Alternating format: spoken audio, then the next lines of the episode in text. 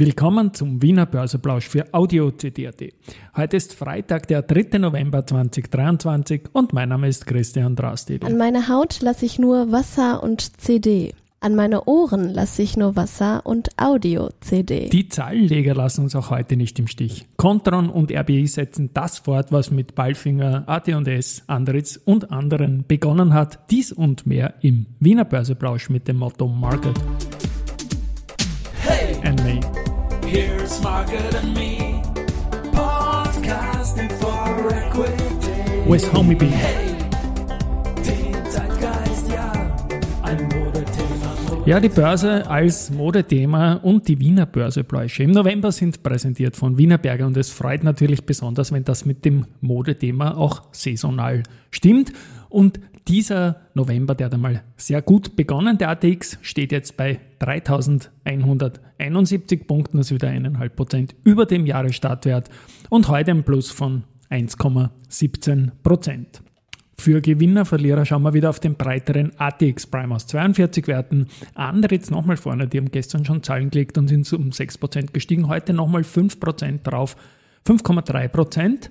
Dann die RBI, heute Zahlenleger mit plus 4,9 Prozent.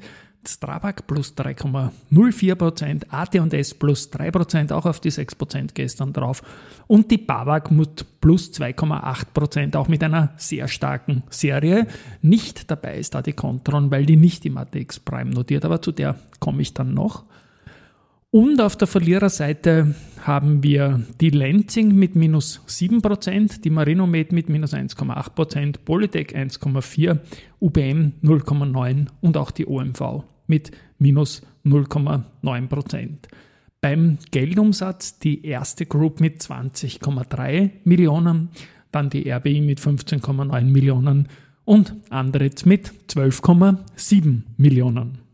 It's time for the main It's time for the main event und das sind auch heute wieder die Zahlenleger. Ich beginne mit der RBI. Die haben in den ersten drei Quartalen 2023 ein Konzernergebnis in Höhe von 2,114 Milliarden Euro gehabt. Das war in der Vorjahresperiode mehr.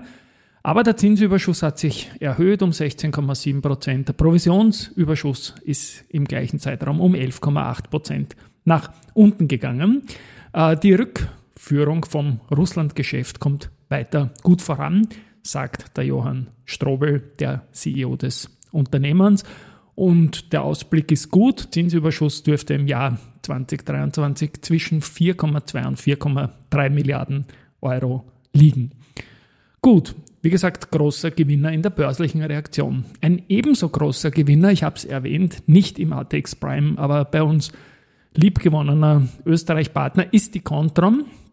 Und die haben den Umsatz gegenüber einem Vorjahreszeitraum um 14 Prozent auf 860,9 Millionen Euro steigern können. Das EBITDA ist sogar um 39,9 Prozent auf 95,9 Millionen Euro gestiegen. Und ja, da kann man brav rechnen. Die Marge von 11,1 Prozent ist natürlich sehr, sehr, sehr fein. Der Auftragsstand liegt bei 1,655 Milliarden Euro und das sind um knapp 200 Millionen mehr als zu Beginn des Jahres.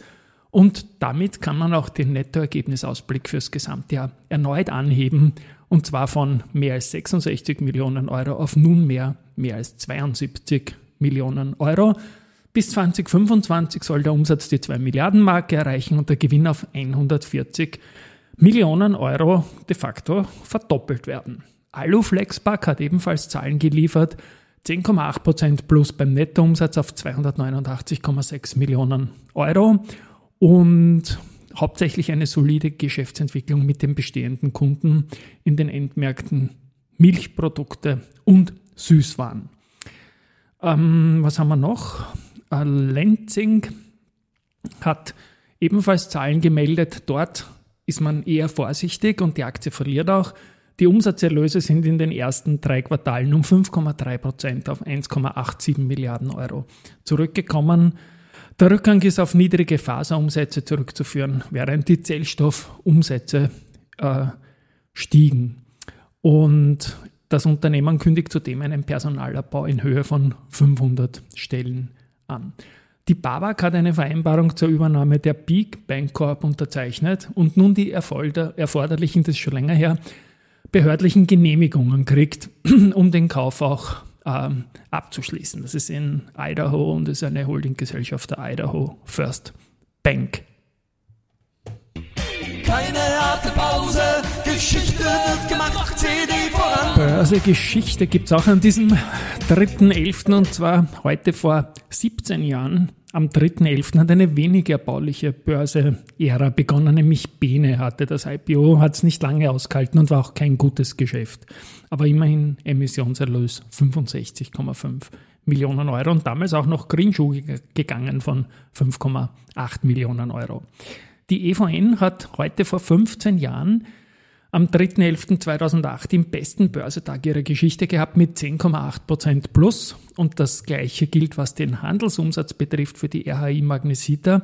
Das war am 3.11.2017 als neues Unternehmen wohlgemerkt mit Magnesita. Als Radex hat man auch viel höhere Umsätze noch gehabt und als Radex Jahreglied. Aber da geht es um 13,1 äh, Millionen Euro Doppelzählung. Ja, und finally noch Research. Jeffries hat Contron weiterhin auf Buy und Kursziel 27 Euro. Haug Aufhäuser sagt ebenfalls Buy zu Contron. Das Kursziel ist 30 Euro. Ebenfalls Contron und kaufen kommt von Kepler Chevreux, 25 Euro dort das Ziel. Und Steve L meint zu Contron ebenfalls kaufen und 27 Euro. Haug und Aufhäuser bestätigt Holt für Ballfinger, geben ein Kursziel von 28 auf 24. Kepler Chevreux bestätigt Telekom Austria mit Kaufen, geht von 7,8 auf 8,5 nach oben. Research Partners bleibt bei AMS Osram auf Halten, mit einem Kursziel von 4,4 auf 3,46 Schweizer Franken. Bader Bank bestätigt den Verbund mit Ad und Kursziel 93,2 Euro. Und Aufgrund einer Ressourcenumschichtung stellt Bader Helvea die Coverage von Lenzing mit sofortiger Wirkung ein. Kriege ich auch gerade noch rein. Und Raiffeisen Research zum Verbund ist auch noch gekommen. Ähm, da ist ein Halten als Fazit und ebenfalls ein Halten für die AT&S. So, schönes Wochenende. Tschüss und Baba. Wir hören uns am Montag und nächste Woche wird es weitere Teilnehmer der Deutschland Roadshow geben und der Börse People Think Tank Österreich wird in seinen ersten Fragmenten mal vorgestellt werden. Tschüss und Baba.